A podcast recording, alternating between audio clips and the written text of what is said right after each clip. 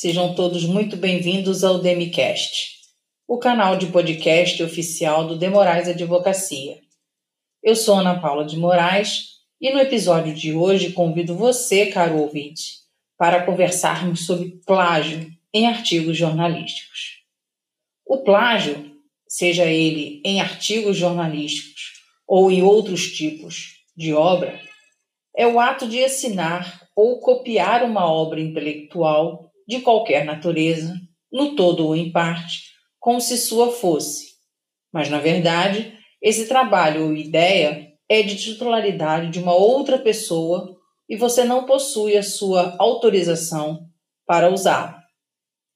Ao realizar o ato de plágio, seja ele de forma integral, parcial ou conceitual, você está cometendo, além de total desrespeito aos direitos autorais do titular da obra, independentemente desta ter sido registrada ou não, mas também incorrendo no crime previsto no artigo 184 do Código Penal Brasileiro, o qual determina aos praticantes de plágio uma pena de detenção de três meses a um ano ou multa.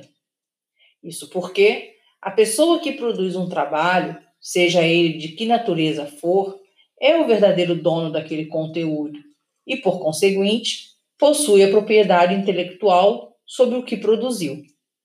Assim sendo, no momento que uma outra pessoa copia no todo ou em parte este conteúdo sem permissão do autor, está cometendo um crime de plágio e, para a lei, é configurada uma forma de roubo de ideias ou, em algumas vezes, ideia e produção. E tal ato é crime.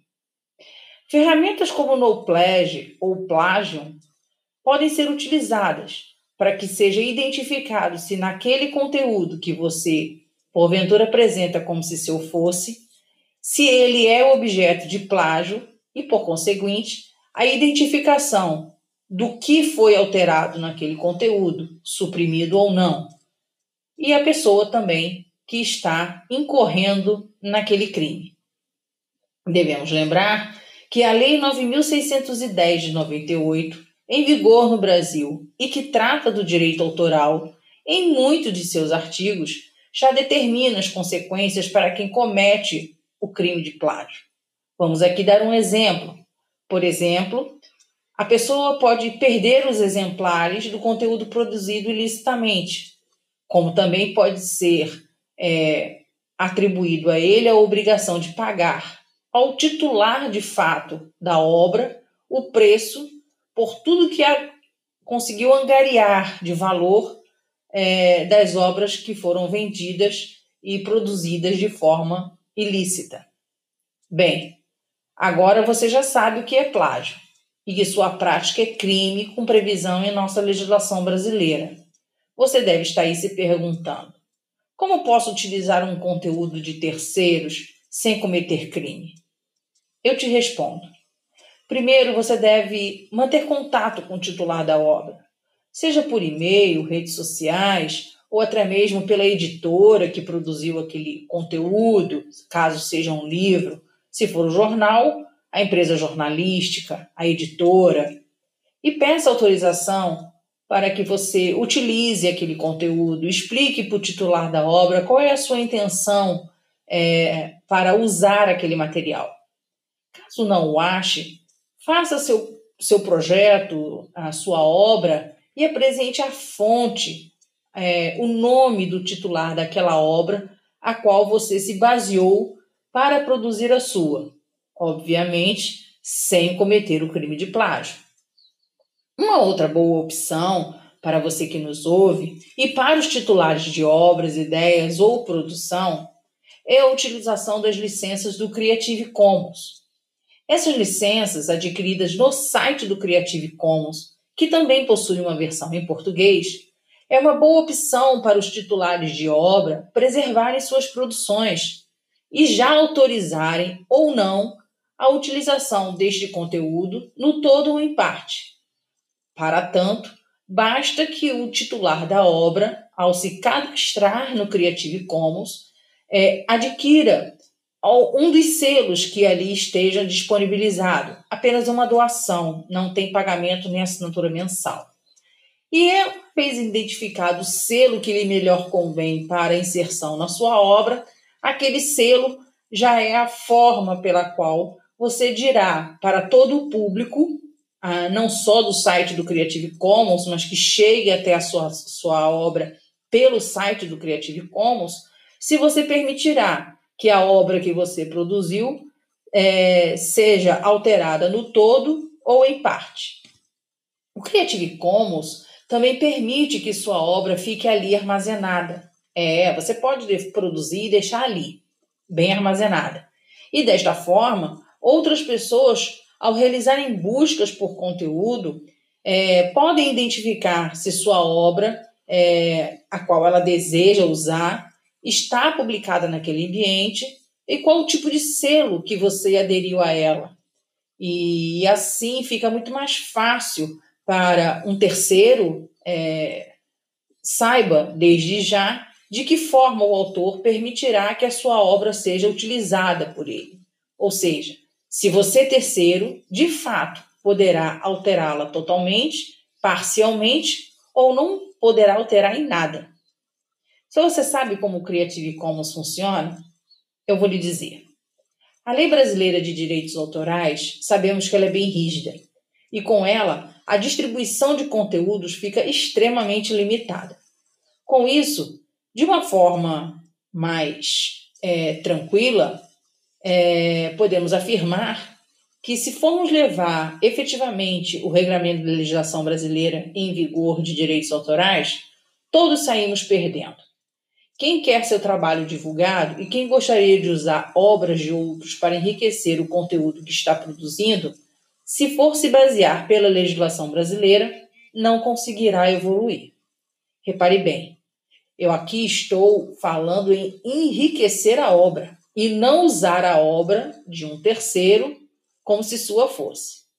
Logo, se você, estudante, blogueiro, é, iniciante na área de jornalismo, gostaria de ver suas produções, é, tanto de texto quanto fotográfico, e até mesmo para quem não é da área de jornal, mas a área musical, por exemplo, ou qualquer outro tipo de negócio envolvido, é, você pode sim é, se cadastrar no site do Creative Commons, aderir e adquirir um desses selos e deixar bem claro de que maneira você se posiciona perante o mercado e de que maneira você também é, permite que outras pessoas é, se utilizem daquele conteúdo que você produziu.